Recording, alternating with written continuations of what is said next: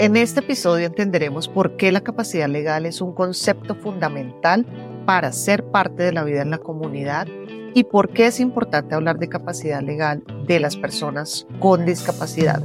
Acompáñanos. Hay una capacidad de goce de derechos y una capacidad de ejercer derechos. Por mucho tiempo separábamos esos dos conceptos y decíamos, algunas personas tienen capacidad de goce, pero no tienen capacidad de ejercicio. Y entonces, en la práctica, muchas personas, sobre todo aquellas con discapacidad intelectual o con discapacidad psicosocial o personas autistas, se les restringía esa capacidad de ejercicio y eso que significaba que en la práctica no podían tomar decisiones jurídicamente vinculantes. Bienvenidos a la ABC de la Capacidad Legal, un podcast desde Down Colombia dirigido a las personas con discapacidad intelectual, a sus familias, a operadores judiciales y a la sociedad en general. En este espacio conversamos con expertos y daremos respuestas a preguntas sobre aspectos concretos de la Ley 1996 del 2019, por medio de la cual se establece el régimen para el ejercicio de la capacidad legal y la toma de decisiones de las personas con discapacidad mayores de edad. Hola Mónica, qué gusto estar con usted en el primer episodio del ABC de la capacidad legal. Nuestro primer episodio.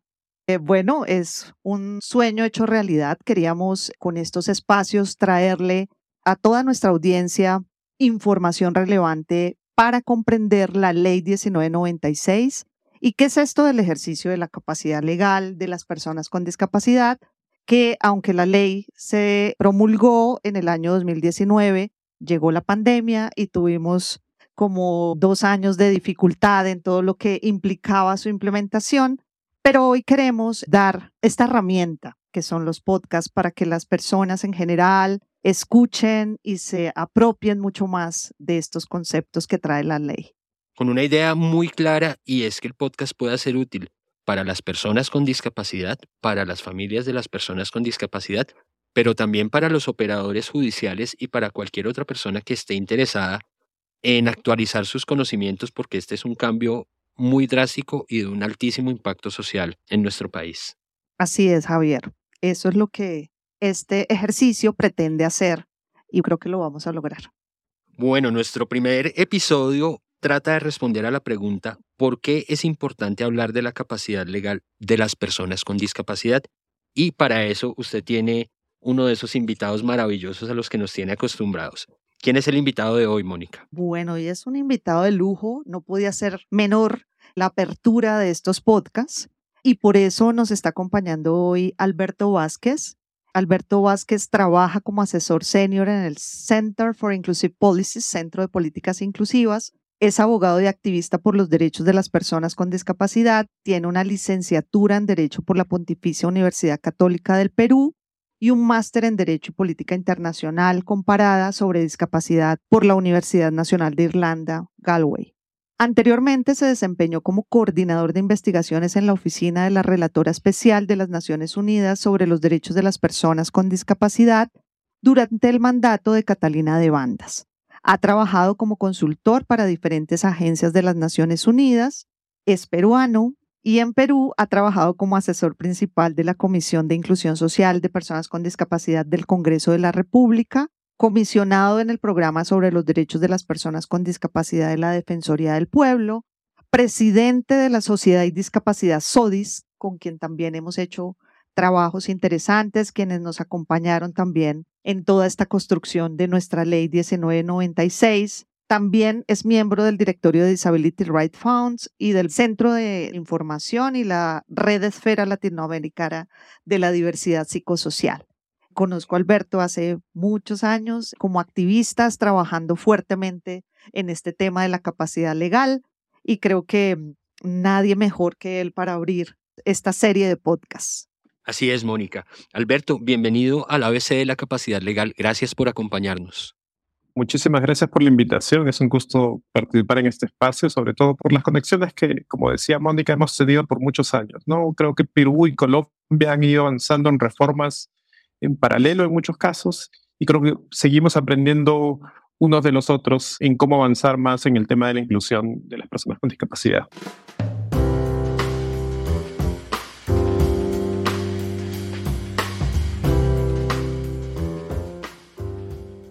Bueno, Alberto, entonces vamos a entrar en materia. Hoy te hemos invitado para que nos hables de ese concepto de capacidad legal y por qué es tan importante para las personas con discapacidad.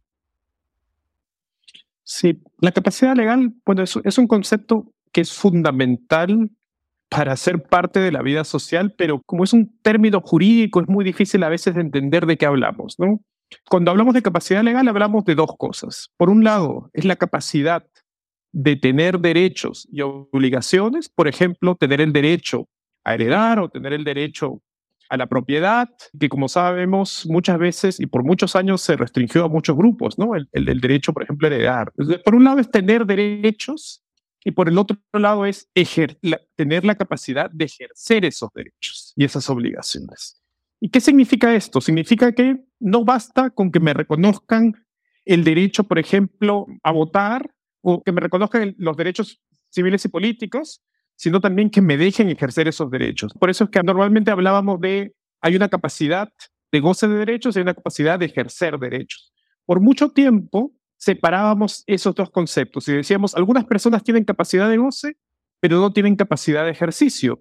Y entonces, en la práctica, muchas personas, sobre todo aquellas con discapacidad intelectual o con discapacidad psicosocial o personas autistas, se les restringía esa capacidad de ejercicio y eso que significaba que en la práctica no podían tomar decisiones jurídicamente vinculantes. No podían ir al banco a abrir una cuenta bancaria, no podían votar, no podían casarse, no podían tomar decisiones sobre el cuerpo y la salud, porque todas, todo eso significa ejercer tu capacidad jurídica, ¿no? Entonces, ejercemos la capacidad jurídica todo el tiempo. Cuando compramos un celular, cuando abrimos una cuenta bancaria, cuando vamos al supermercado y hacemos una compra, estamos ejerciendo nuestra capacidad jurídica. Cuando consentimos para un tratamiento médico, estamos ejerciendo nuestra capacidad jurídica. Es esa capacidad de ser un actor en el derecho. Y claro, esa línea a veces es un poco difícil de diferenciar entre qué decisiones son jurídicamente vinculantes y qué decisiones no son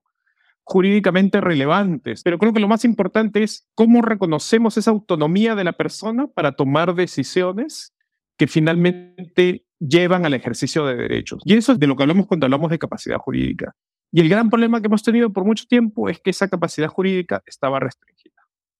Y entonces, lo que pasaba es que la mayoría de sistemas legales, y todavía en el mundo, como restringían esa capacidad jurídica de las personas con discapacidad, aunque a veces no decían por motivos de discapacidad, sino por motivos de falta de discernimiento, porque la persona ha estado tomando decisiones que no son adecuadas o porque tiene determinada condición de salud, pues se le restringe la capacidad jurídica a través de un proceso que se llama interdicción o incapacitación, dependiendo del país, y se le nombra un representante. ¿no? Y este representante es el que finalmente ejerce los derechos por la persona. Ese ha sido el sistema tradicional. Pero ese sistema, y lo podemos conversar, tenía muchos problemas y por eso es que hemos venido trabajando en muchos países e internacionalmente para que se reconozca la capacidad plena de las personas con discapacidad para que ellas mismas ejerzan sus derechos. Así es, Alberto, para que ellas mismas ejerzan su derecho.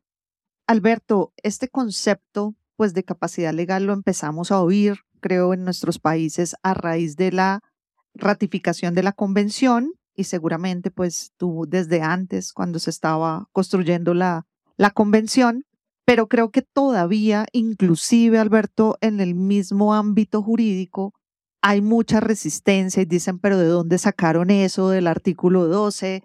¿A quién se le ocurre que las personas con discapacidad van a poder tomar decisiones? Bueno, tú sabes que nuestros códigos civiles decían que a todas aquellas personas que no cuentan con el uso de razón se les debe negar esa posibilidad de expresar su voluntad y preferencias.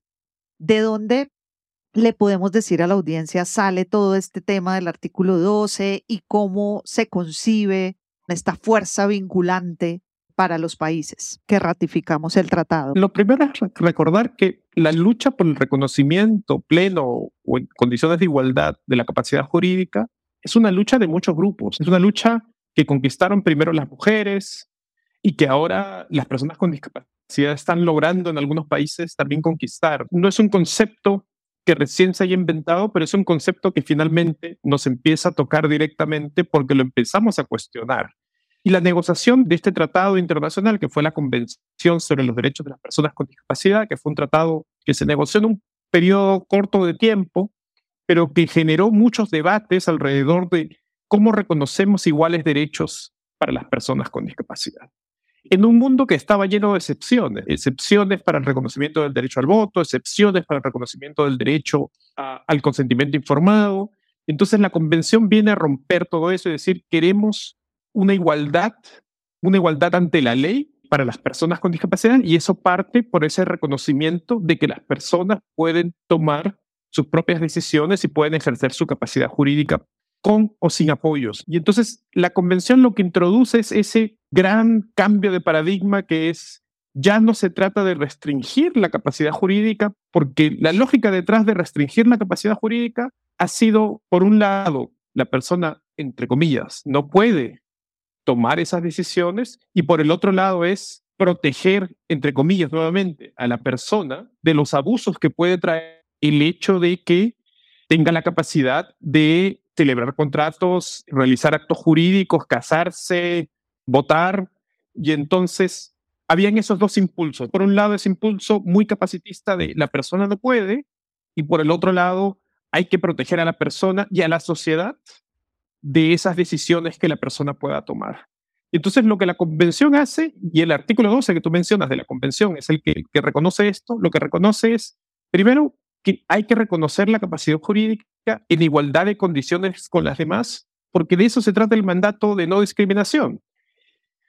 Pero a la vez hay algo más que nos trae la convención, que es reconociendo las diferencias, reconociendo que las personas tienen capacidades diferentes y formas distintas de comunicarse, de pensar, de tomar decisiones, introduce un concepto que está a lo largo de la convención, que es el concepto del apoyo, que lo que se trata es de apoyar a la persona para ejercer sus derechos antes que restringir los derechos a la persona. Y creo que ese cambio de paradigma es fundamental en la convención, que es, no se trata de proteger a la persona quitándoles derechos, se trata de potenciar inclusión y potenciar participación a través de apoyos. Y eso mismo lo aplicamos para el tema de capacidad jurídica.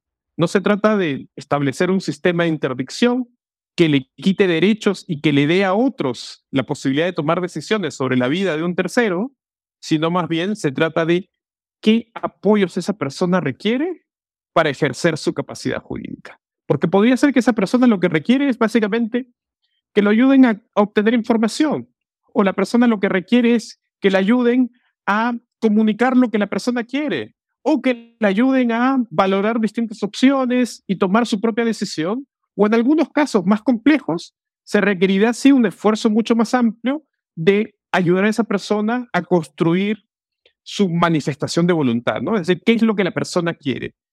Y tú lo sabes, Mónica, mejor que nadie, hay mucha variedad de necesidades y no son todas las personas de todo, tenemos de distintas necesidades de apoyo. Si mañana yo tengo que ir a comprar una casa, yo no sé por dónde empezar. Yo no sé qué es lo que debería evaluar y entonces seguramente le pediré a alguien que sepa más que yo sobre temas inmobiliarios que me ayude y me asesore y que me ayude a tomar esa decisión. De alguna forma, esa es una forma de apoyo en la toma de decisiones.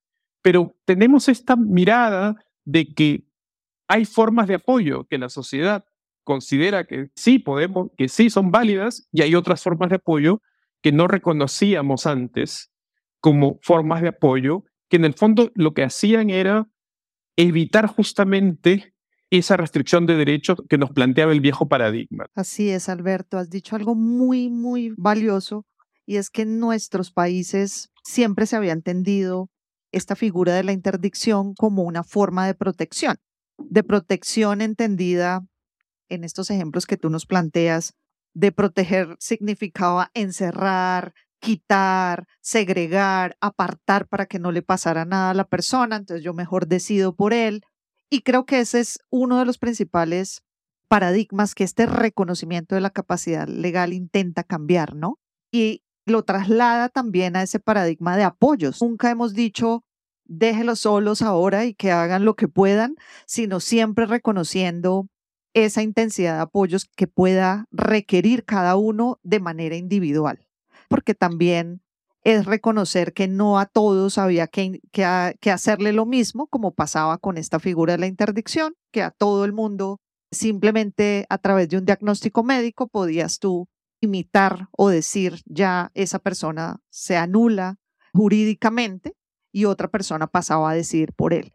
Entonces, creo que ese cambio de esa idea de protección malentendida a el reconocimiento de la persona, tú mencionabas poder votar, poder casarse, poder firmar, porque es que cuando ya me anulaban ya dejaba de ser un sujeto capaz de, entonces ya ni podía firmar un contrato de trabajo, ni expresar de alguna manera mi voluntad y preferencias. Entonces creo que sí es algo transformador esto del reconocimiento, Alberto, que tú nos aclaras aquí muy puntualmente.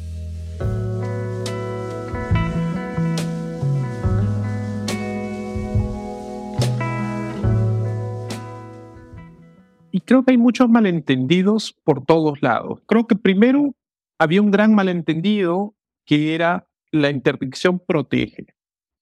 Porque en la práctica, y yo lo he hecho trabajando en el Perú, hicimos trabajos con la Asociación de Prevención Síndrome Down y luego ahora trabajando internacionalmente, viajando por distintos países y conociendo las experiencias de personas con discapacidad y sus familias, hay una idea detrás de que, claro, la interdicción protege a la persona, pero cuando uno habla con la persona o incluso con sus familias, lo que existe es primero mucho desconocimiento sobre cómo funciona la figura de interdicción sobre cuáles son las responsabilidades reales de los curadores, porque yo he escuchado de todo, desde, bueno, si está interdictado, mi hija, ya alguien no se puede aprovechar de ella y casarse con ella y por tanto eso no me va a pasar a mí, ¿no? Que me saquen a la hija de la familia. O también he escuchado, mi hijo no puede ir preso porque como está interdictado, y claro, así no funciona realmente el derecho, ¿no? Más allá de, de la discusión ética detrás de esas decisiones, habían expectativas completamente raras sobre cómo funcionaba la, la interdicción. Y luego viene la parte más compleja, que es, se convirtió en un vehículo de abusos significativos. No solamente ya de ese desbalance de, de poder decidir qué o qué no puede hacer esa persona, sino también de explotación, de coger los ingresos de la persona. Y el tema de las pensiones, por ejemplo, de orfandad o de discapacidad, es, es un tema tremendo en muchos países. Entonces, Creo que había muchos malentendidos sobre eso. Y luego que ha venido el cambio, siento que todavía hay malentendidos sobre cómo funciona el cambio, ¿no? Y creo que un primer malentendido del, del cambio fue eso que tú mencionabas. Ahora los vamos a desproteger. Cuando por el contrario, lo que hemos logrado en estos países donde se han logrado reformas es que ya no sea una sola persona la que tenga el control despótico sobre las decisiones de otro, sino más bien que existan redes de apoyo donde la persona puede encontrar los apoyos que pueda necesitar para ejercer su capacidad jurídica, pero partiendo de una premisa, que en el centro de las decisiones está siempre la persona. Y si la persona no quiere apoyo, no los querrá. Pero lo importante es eso, es la autonomía y, construir esa autonomía y generar las redes de apoyo alrededor de la persona es una de las formas más importantes de protección que existen.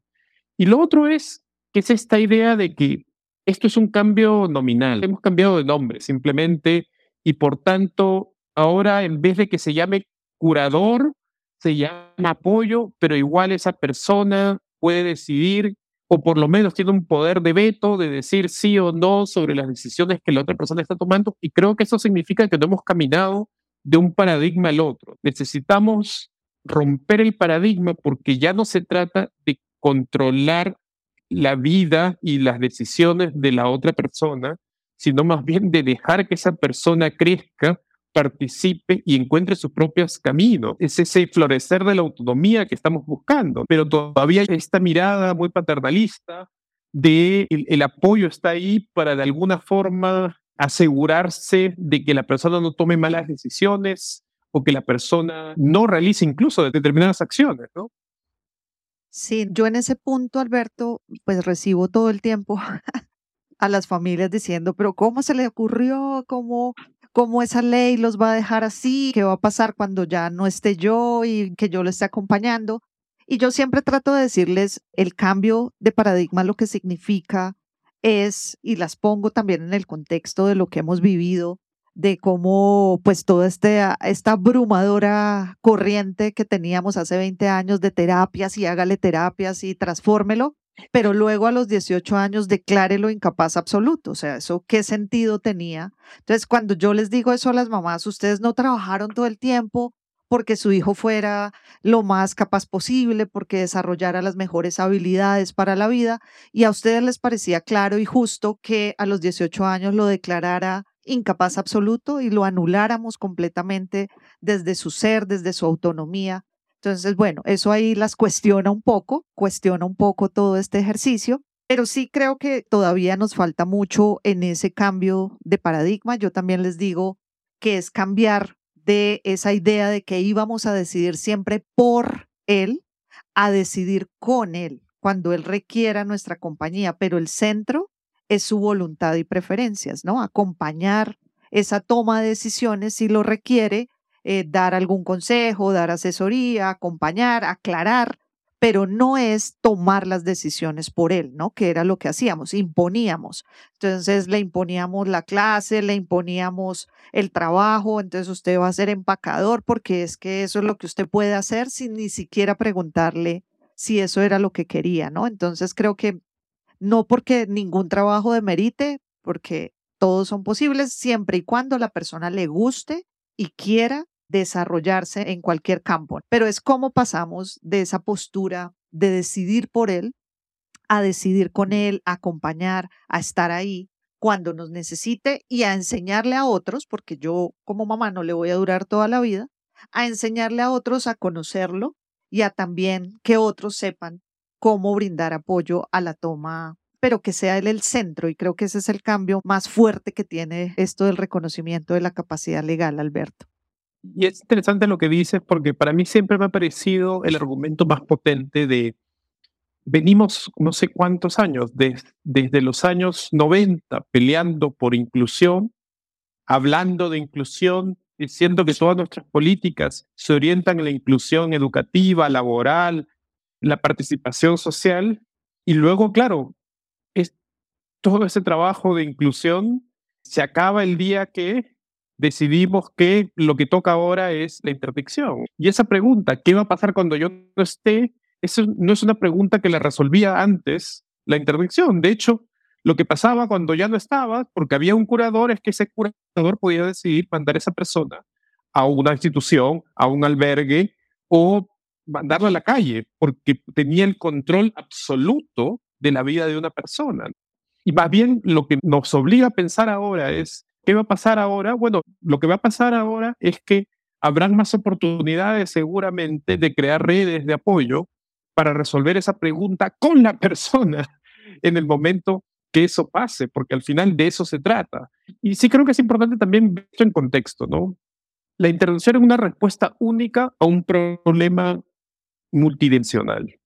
Y creo que los apoyos para el ejercicio de la capacidad jurídica dan respuesta a una parte del problema, pero se requiere mucho más. Se requiere servicios, se requiere apoyo a las familias, se requiere accesibilidad. Es decir, también es un problema a veces pensar que hay una sola receta para las distintas necesidades de la vida diaria. Y entonces, si no hay servicios donde por ejemplo, me ayuden a, ir a mi trabajo, seguramente la inclusión laboral será muy difícil y si no hay inclusión laboral, seguramente va a ser muy difícil también mi inclusión en la comunidad y entonces todo eso tiene un impacto también en mi capacidad de tomar decisiones, porque a veces mi mundo se hace muy chiquito, ¿no? Y eso seguramente lo ves muy seguido, Mónica, donde por la falta de oportunidades, también las oportunidades reales de tomar decisiones se van, se van achicando, ¿no?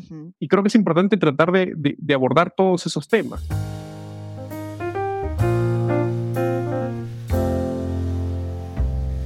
Así es, Alberto. Alberto, en este asunto del reconocimiento de la capacidad legal, también vale la pena de entrada aclarar porque por ahí hay movimientos que también hemos escuchado que dicen que esto del reconocimiento de la capacidad legal es para los más capaces, ¿no? Para los más funcionales, que los que tienen altas necesidades de apoyo, esto no aplica. Y creo que pues sería importante que tú que conoces de fondo nos dieras un contexto eh, de cómo la convención reconoce también a las personas con altas necesidades de apoyo. Que creo que esa confusión parte de alguna forma de, en sentido coloquial siempre hablamos apoyos para la toma de decisiones, ¿no? Y entonces eso es lo que genera es esta inquietud de algunas familias, sobre todo de personas con altas necesidades de apoyo, que dicen, bueno, pero es que mi hijo no se comunica. Y entonces, como mi hijo no se comunica, entonces es muy difícil, claro, esto de qué me sirve, ¿no? Y creo que hay que volver un poco al, al punto inicial, que es apoyos para el ejercicio de la capacidad jurídica. Significa, estamos apoyando para el ejercicio de derechos. Y, y, eso implica, de alguna forma, volver al punto central que es coloquemos a la persona primero, veamos cuáles son las necesidades para el ejercicio de esos derechos y seguramente en muchos casos yo creo que es la falta de servicios, la falta de oportunidades, la falta de acceso a la educación limitan muchísimo la capacidad de las familias de entender lo que la persona desea y seguramente habrá que trabajar mucho en formas distintas de comunicación alternativa o aumentativa para conocer esa voluntad y preferencias de la persona, pero en casos incluso más complejos, no podemos dejar de desconocer que la persona igual expresa eh, de distintas formas, no verbales, preferencias. Y entonces, claro, lo que nos propone este cambio de paradigma es, en vez de en esos casos quitarle derechos, el apoyo sirve para facilitar el, ejercicio de derechos tomando como punto de partida nuevamente a la persona. Entonces, ¿qué podemos hacer en esos casos? Por un lado es este desarrollo de oportunidades para la construcción de autonomía, que es algo que creo que muchos padres ya están haciendo, están trabajando. Pero por el otro lado es cómo empezamos a descubrir, a entender y, a construir esos puentes para descubrir esa voluntad que está en la persona y que no logramos conocer. Y a mí me gusta hablar mucho de eso, me gusta hablar en esos términos de descubrir la voluntad antes de plantear que la persona no puede comunicarla. Entonces creo que hay mucho trabajo por hacer, pero incluso hacer ese trabajo seguramente toma tiempo y seguramente a veces habrán decisiones que se tienen que tomar a corto plazo y que seguramente en algunos contextos va a ser muy complejo que la persona tome por sí misma. No, no se trata solamente de facilitar información o de dar alternativas y la persona comunicará cuál es su decisión, sino que habrán casos seguramente en que de alguna forma habrá que tomar la decisión con la persona, ayudar a la persona a tomar una decisión o tomar la decisión que represente mejor la voluntad, de, las preferencias de la persona. Y ahí es donde vamos a algo que en el derecho le llamamos la mejor interpretación de la voluntad y preferencias de la persona. Es un término un poco técnico, pero en el fondo lo que estamos diciendo es, en vez de decir yo decido por ella, que es lo que se hacía antes en el sistema de interdicción, y claro, eso se hacía para todos.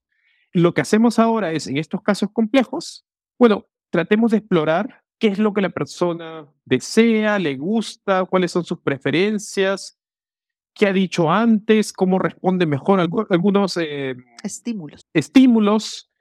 Y a partir de eso vamos construyendo qué piensa la familia, qué, la gente que lo conoce más. Y creo que así la intención es construir alrededor de la persona información suficiente para tomar una decisión que sea más cercana a esas preferencias y valores de la persona. Yo creo que cuando la persona puede manifestarlas es mucho más fácil, la toma de decisiones con apoyo, como le llamamos, pero en estos casos es más complejo y todavía es verdad, estamos aprendiendo cómo hacerlo. Estamos aprendiendo cómo hacemos esa mejor interpretación de la voluntad y preferencias. De hecho, siempre nos dicen en los debates, por ejemplo, ¿cómo haces apoyos con una persona en una situación de coma? ¿no? Ese es el caso típico. Y yo diría, yo siempre digo, ese es el caso más sencillo, porque en ese caso probablemente tenemos mucha información de la persona sobre qué quería, eh, preferencias que expresó antes, redes donde uno puede de alguna forma saber cuáles son los valores, preferencias de esa persona y por tanto, en el momento dado de que toma una decisión, podemos reconstruir de alguna forma, por llamarlo de alguna forma, su voluntad. Podemos reconstruir su voluntad y podemos tomar la decisión pensando qué es lo que la persona hubiese querido en este caso. Igual deberíamos hacerla solo en esos casos más extremos, ¿no? Porque el riesgo es que empecemos a hacer mejor interpretación de la voluntad cuando una persona te está diciendo expresamente lo que quiere hacer pero nosotros decimos, no, pero en el fondo esta persona quiere otra cosa. Y entonces lo que de alguna forma puede pasar es que terminamos desvirtuando su voluntad. Es un tema difícil, creo, Mónica, de cómo utilizamos esa herramienta de la mejor interpretación de voluntad y preferencias cuando realmente es necesario. Eh, porque si no, también puede ser usada para desvirtuar la voluntad de una persona, para ponerla en cuestión, para decir, mira, eso es lo que dice hoy, pero mañana seguro dirá otra cosa. Y entonces creo que entramos en un camino difícil. Pero respondiendo a esa pregunta de, ¿esto es para algunos? No, esto es para todos. Porque incluso en esos casos más extremos, en este caso que mencionaba del coma, podemos hacer ese esfuerzo porque va a ser una mejor respuesta que decir, qué es lo mejor para esa persona. Ese es el, paradigma viejo era qué es lo mejor para esa persona y uno se ponía en la posición de padre de familia decidiendo qué es lo mejor para los demás. En cambio, en esta nueva posición ya no es qué es lo mejor para la persona, sino qué es lo que la persona hubiese decidido en este caso o qué es la que, lo que creemos que esta persona quisiera. Igual me pondría solo en esa situación en casos más complejos y no en los otros casos porque puede resultar más bien contraproducente. Así es, Alberto. Yo creo que en este tema de la mejor interpretación de la voluntad también es una invitación a las familias a que entiendan que, porque aquí también ha habido una interpretación de las familias de creer que cuando hablamos de expresar su voluntad y preferencia, les estamos diciendo a ellas que se aparten y que lo dejen solo tomar cualquier decisión. Y lo que estamos diciendo es todo lo contrario, ¿no? Yo también le digo a las familias mucho que es importante que le enseñemos a otros cómo se comunica nuestro hijo, o sea, porque a veces ellas dicen, no, es que yo soy la única que le entiendo.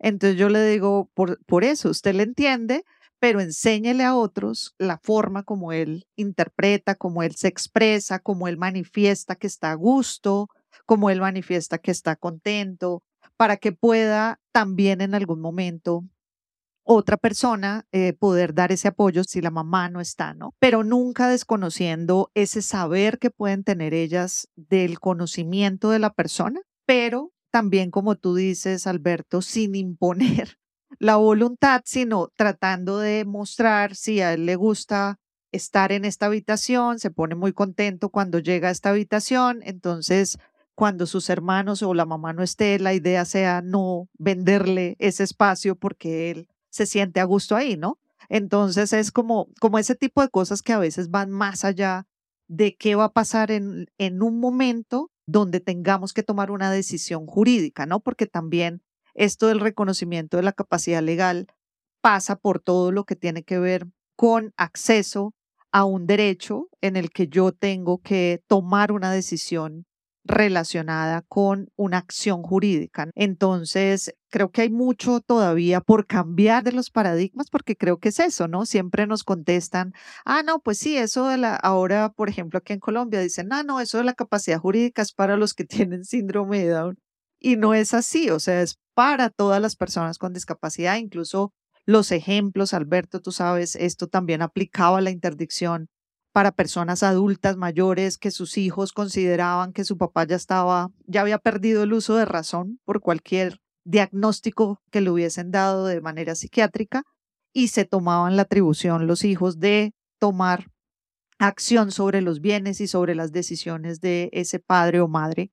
Y creo que no es solo las personas con discapacidad. A veces creemos que, ah, no, eso es para los que tienen discapacidad mental o para los que tienen discapacidad intelectual y no son capaces de, pero no, esto es un, un espectro que era mucho más amplio, ¿no? En, yo creo que en el tema de los asuntos que han tenido que ver con la parte psicosocial, desconocemos todavía mucho el impacto que tenía esto de la capacidad legal, Alberto. Creo que un error que ha habido mucho tiempo es seguir enfocándonos en capacidades. Y eso ha, ha pasado a todo el movimiento de discapacidad. Uno encuentra, por ejemplo, comunicados de organizaciones de los años 80, de los 90, cuando uno ve lo que, por ejemplo, las organizaciones de personas, con razón, de las organizaciones de personas ciegas, personas sordas, es probar de alguna forma que son capaces. Y entonces, claro, lo que hacemos es seguir corriendo la línea. Y entonces ahora le tocó a las personas con discapacidad intelectual probar que son capaces y entonces corremos la línea un poco más.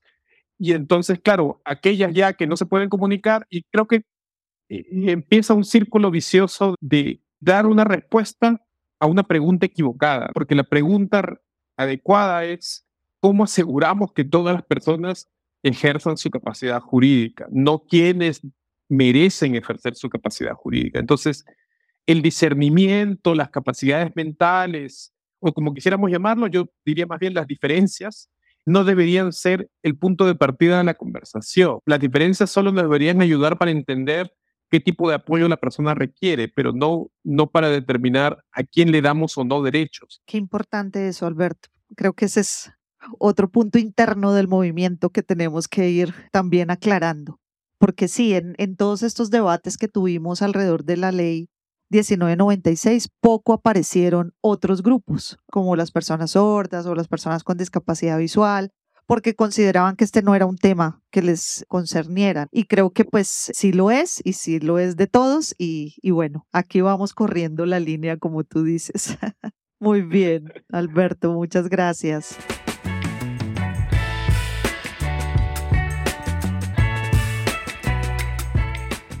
Alberto, escuchándolos he entendido que la sociedad no tiene nociones claras acerca de que las personas con discapacidad tienen exactamente los mismos derechos que cualquier otra persona.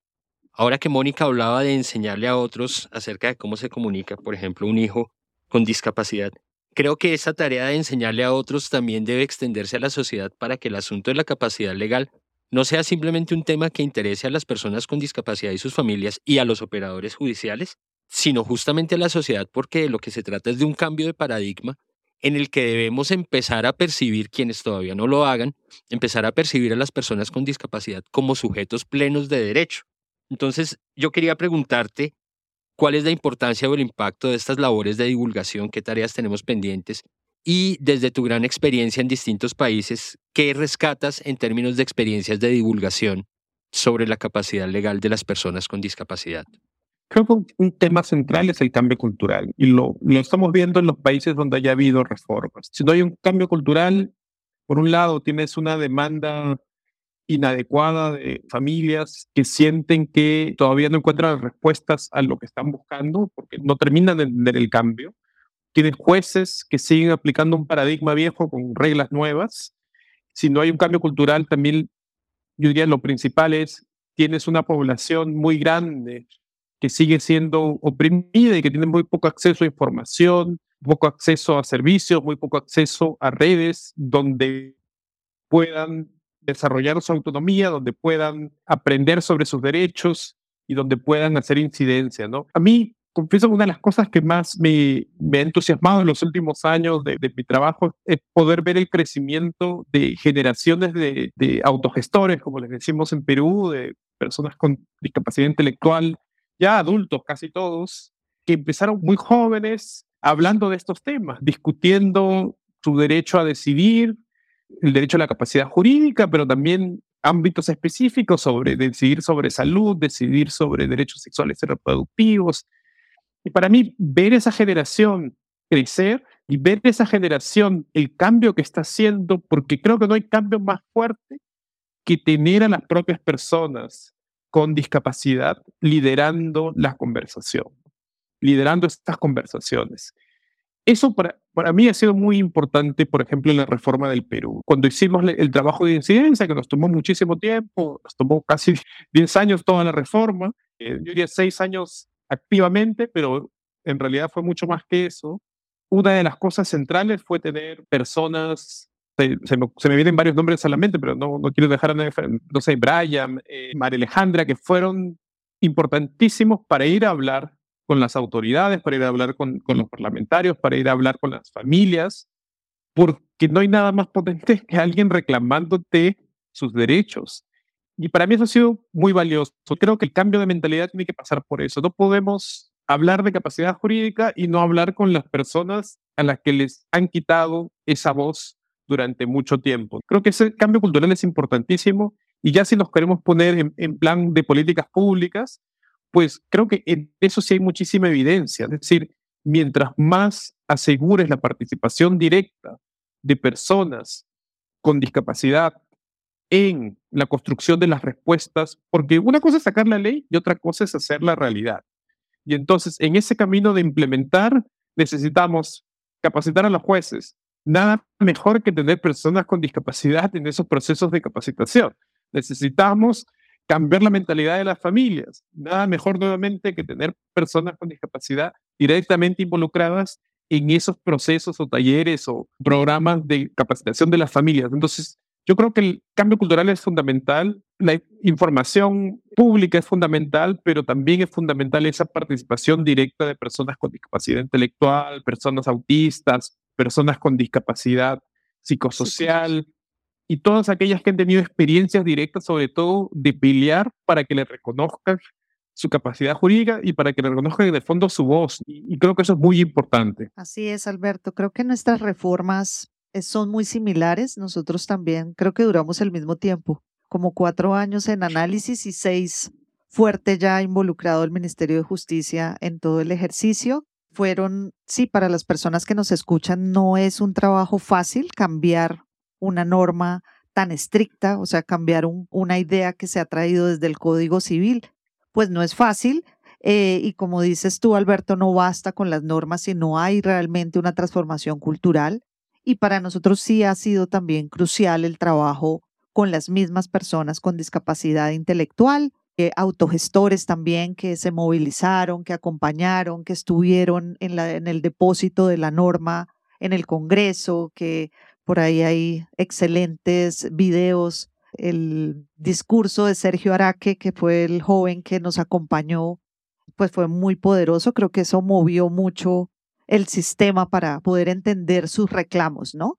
Eh, y su reconocimiento como, como persona ante la ley. Entonces, nada, Alberto, creo que sí, que ese es el camino, que tenemos que seguir potenciando esas voces, eh, mostrando que sí es posible, que no hay desprotección, todos estos conceptos, sino un derecho que habíamos vulnerado sistemáticamente durante décadas a las personas con discapacidad.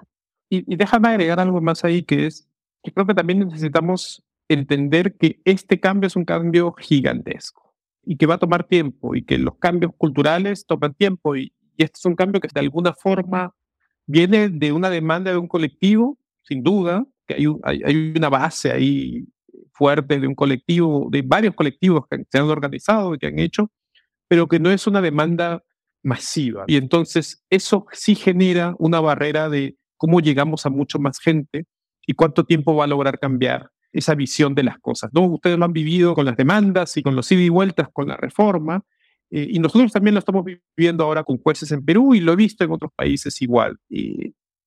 Creo que sí es importante ahí retroceder y decir cuánto podemos hacer nosotros desde el movimiento asociativo, desde el trabajo comunitario, que hay que hacerlo, y cuánto hay una responsabilidad del Estado de masificar los mensajes. Si acá hay una política pública que tiene un compromiso mediante una ley, eso requiere, por un lado, recursos, por el otro lado, requiere compromiso, requiere procesos. Y entonces, una de las cosas que yo veo, por lo menos en las reformas de varios países donde se ha avanzado más, es que la reforma se quedó sin el rol del Estado. No queda claro, ¿y ahora qué le toca al Estado después de esto? Más allá de la capacitación a los jueces o a los notarios, hay mucho más que puede hacer el Estado. Puede financiar a sociedad civil para hacer campañas, puede financiar a, a sociedad civil para crear redes de apoyo. ¿Qué pasa con aquellos que no tienen familias? Hay mucho trabajo que hacer por el Estado, pero como venimos del sistema previo, donde la interdicción era un problema de las familias que resolvían entre las familias y que donde el curador se nombraba entre las familias, pues el Estado se ponía de lado. Y siento que todavía nos está pasando un poco eso y estamos tratando de resolver un problema que nos supera de alguna forma y que hay que seguir metiendo el hombro porque así es como, como funciona esto, pero hay que demandarle también al Estado que tenga ese rol de masificar estos mensajes, porque eso es lo que necesitamos. Con un elemento adicional, y es que percibo que esas transformaciones operan en ciertas instituciones del Estado. Por ejemplo, el Ministerio de Justicia, sin duda alguna, ha estado al frente de la transformación. Pero otras instituciones como el Instituto Colombiano de Bienestar Familiar entienden la discapacidad desde ese nuevo enfoque o siguen ancladas en una mirada anterior. Y esa es una labor importante del Estado, que todas sus instituciones se sintonicen con esa nueva mirada y con ese nuevo enfoque.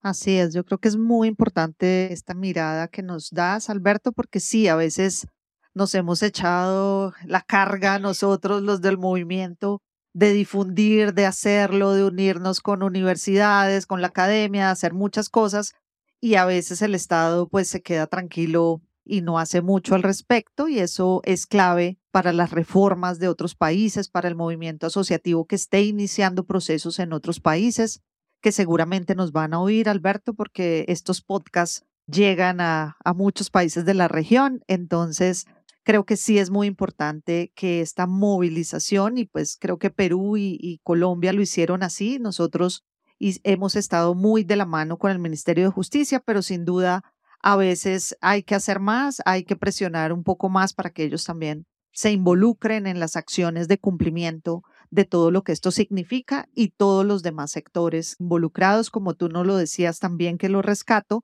el tema de servicios, ¿no? Que la persona no puede quedarse con propuestas simplemente segregadas, aparte, sin todo este trabajo que hemos hecho de hacer real la inclusión en la educación, en el empleo y en todos los demás escenarios que permitan que las personas con discapacidad realmente tengan una vida digna, una vida humanizada y una vida en la comunidad. De verdad, Alberto, muchísimas gracias por este tiempo que nos has dado para este primer episodio del ABC de la capacidad legal. No, muchísimas gracias a ustedes por invitarme. Ha sido un gusto tener esta conversación y ojalá siempre hubieran espacios para conversar así libremente sobre estos temas. Así es, Alberto. Muchas, muchas gracias. No sé si quieras dejar alguna idea de fuerza que tú quieras rescatar de este asunto de la capacidad legal.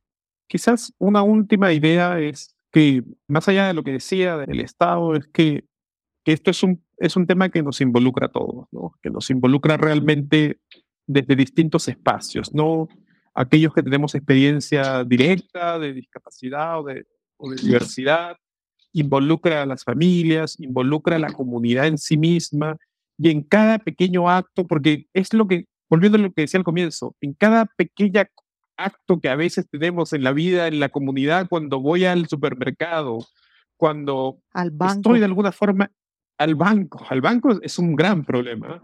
Estoy ejerciendo mi capacidad jurídica y entonces creo que hay mucho que podemos hacer desde distintos espacios y es solo cuestión de seguir explorando oportunidades, porque hay mucho trabajo que hacer, tú lo has dicho ahorita, con el banco.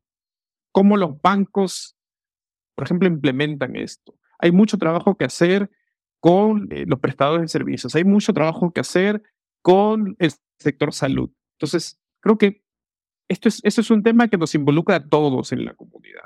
Me cuesta pensar un espacio donde no podemos hablar de capacidad jurídica.